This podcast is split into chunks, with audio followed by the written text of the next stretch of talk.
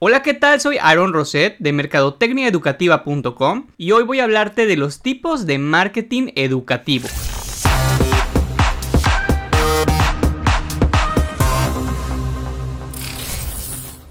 El marketing educativo se divide en dos tipos, el marketing interno y el externo. El marketing interno se ocupa de evaluar, medir y optimizar la experiencia que viven nuestros alumnos y sus familias. El marketing externo trabaja hacia afuera del colegio, es decir, trabaja para las personas que no forman parte de nuestra comunidad, que inclusive puede que no nos conozcan, pero que en el futuro podrían convertirse en alumnos o padres de familia de alumnos.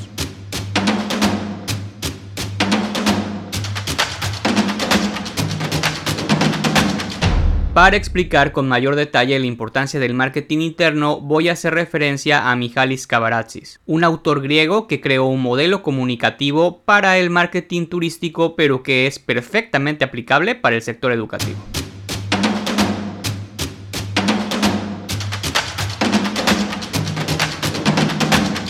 En su modelo, Cabrazis divide la comunicación en tres tipos, la comunicación primaria, la comunicación secundaria y obviamente la comunicación terciaria.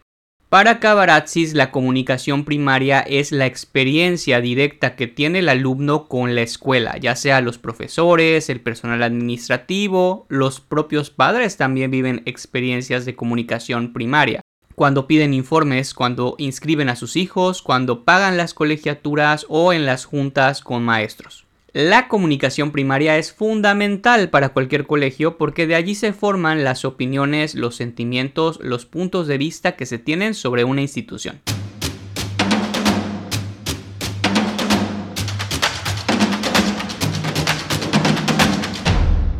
En la comunicación secundaria están todos los mensajes oficiales que enviamos a través de nuestra publicidad, nuestro sitio web, nuestras redes sociales, es decir, toda la comunicación sobre la que somos conscientes y preparamos mensajes para poder captar nuevo alumnado. Si asociamos estos conceptos con los tipos de marketing educativo, nos daremos cuenta que la comunicación primaria se refiere al marketing interno y la comunicación secundaria es el marketing externo.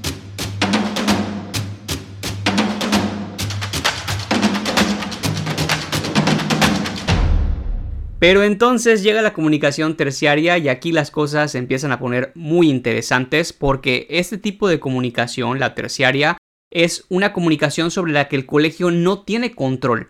Te voy a explicar. La comunicación terciaria es la que se forma cada alumno y cada padre de familia en su cabeza cuando compara lo que vivió en la comunicación primaria con lo que está escuchando y viendo en la comunicación secundaria.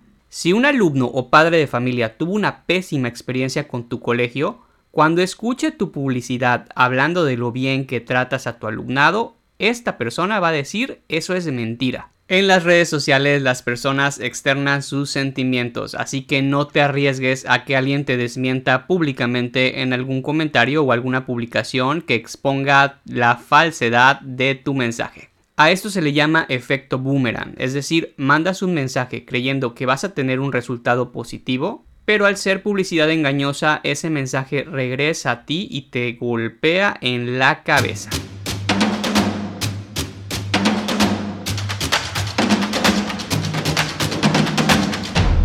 Cabrazis es muy claro. Sobre la comunicación terciaria no tenemos control pero podemos hacer mucho en la comunicación primaria que para Cavarazis es la más importante y por supuesto debemos ser muy responsables y muy éticos en la comunicación secundaria.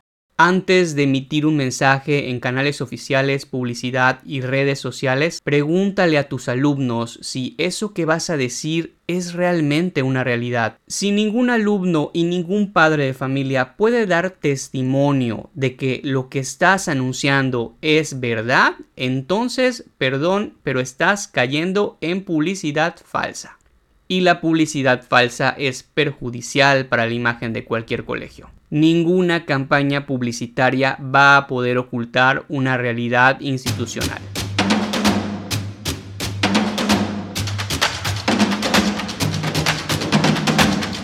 los departamentos de marketing educativo deberían preocuparse más por lo interno que por lo externo.